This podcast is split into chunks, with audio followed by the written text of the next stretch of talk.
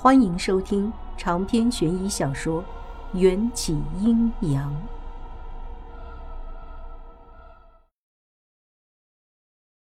顾安身上除了那张脸上的皮是完好的，身上的皮都被李科剥掉了。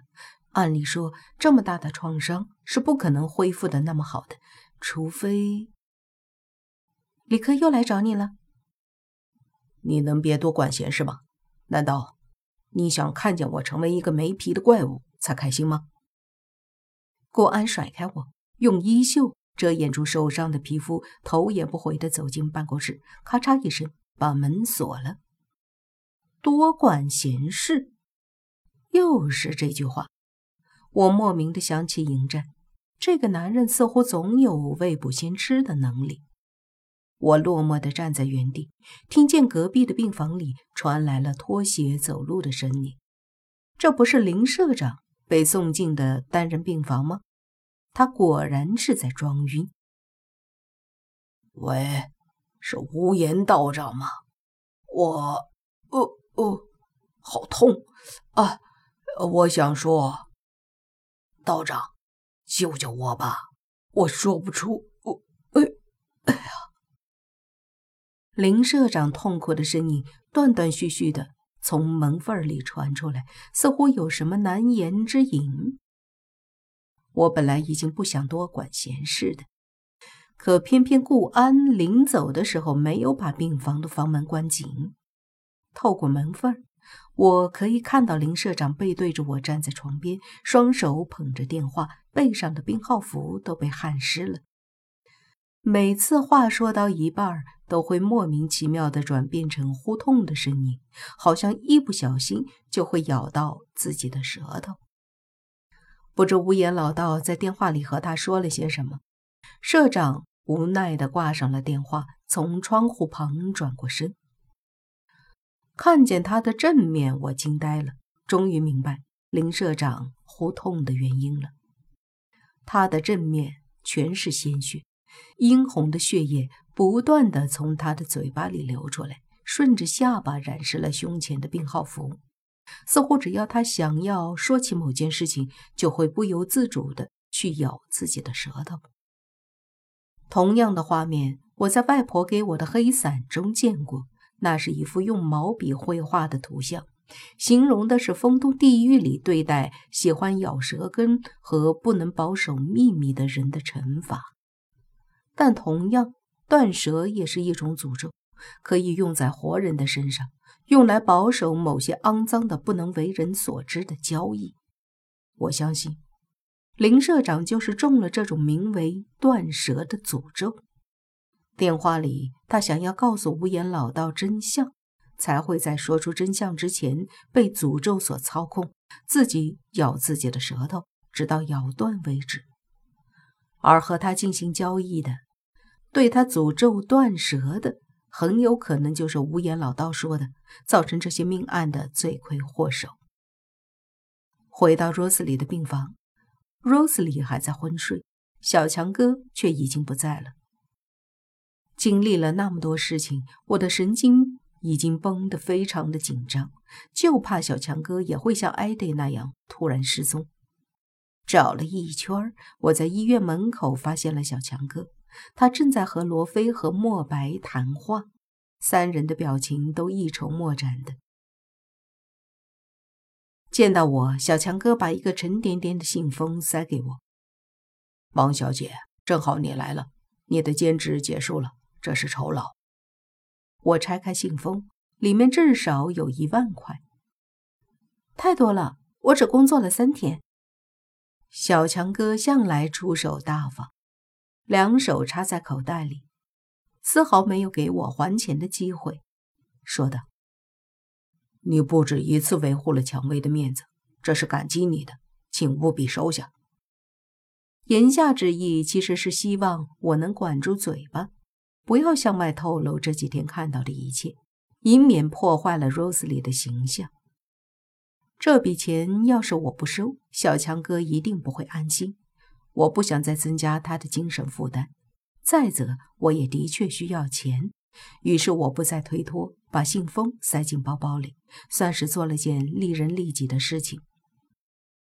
小强哥对着罗非和莫白说：“二位警官，艾迪的下落就有劳了。”我猜的没错，小强哥是特意来打听艾迪的下落的。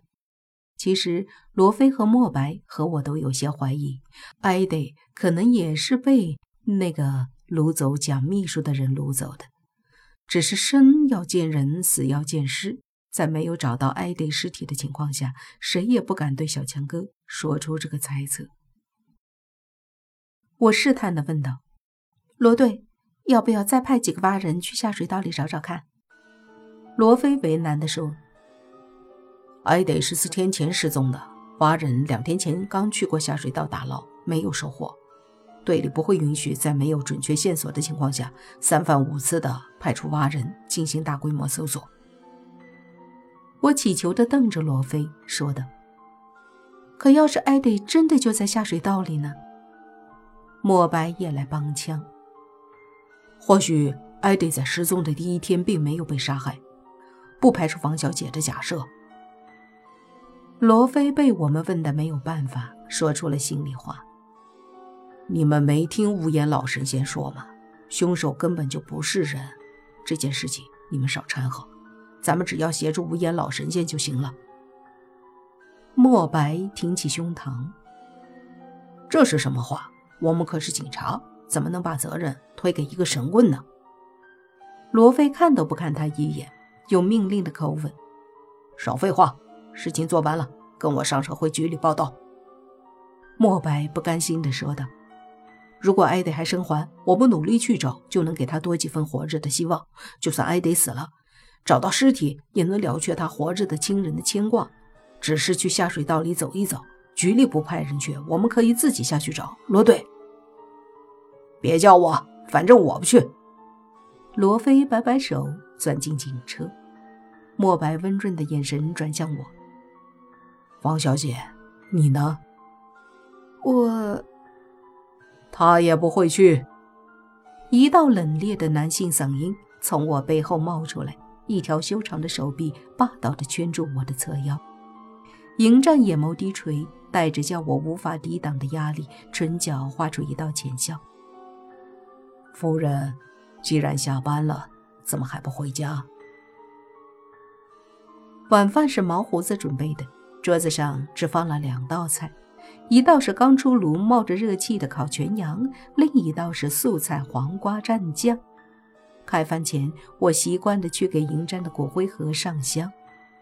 毛胡子好奇的凑过来：“给祖宗上香不都是白天上吗？夫人怎么夜里上香？”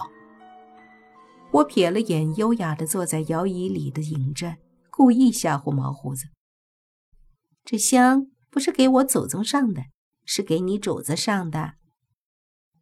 果不其然，毛胡子立刻惊骇的瞪大了眼睛。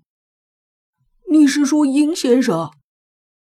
他一直以为迎战是法术通天的神人，从来没想过迎战实际上是一个在骨灰盒里憋了两千多年的鬼。